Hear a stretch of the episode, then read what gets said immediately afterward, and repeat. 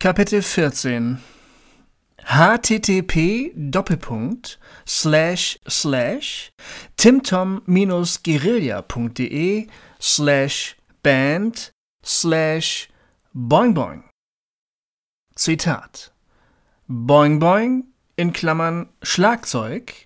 Eigentlich Matt Krieger geboren am 15.11.1980 in Minneapolis, Minnesota Boing Eltern verließen die Vereinigten Staaten, als er vier Jahre alt war, und ließen sich in Hodenhagen bei Hannover nieder.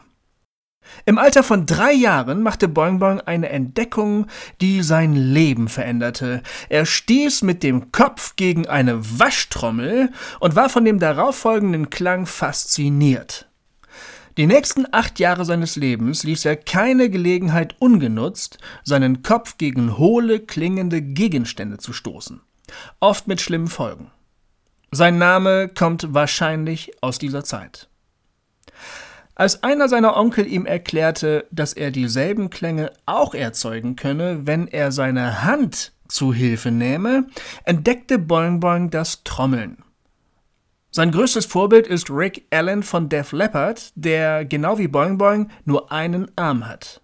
Bei Boing Boing war es allerdings kein Autounfall, der ihn den Arm kostete, sondern das Garagentor seines Großvaters.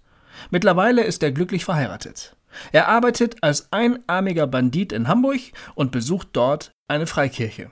Boing Boing und Tim Tom lernten sich in einem der Gottesdienste kennen. Boing Boing mochte Tim Tom anfangs zwar nicht, aber als er merkte, dass beim Kirchcafé niemand mit Tim Tom reden wollte, sprach er ihn an.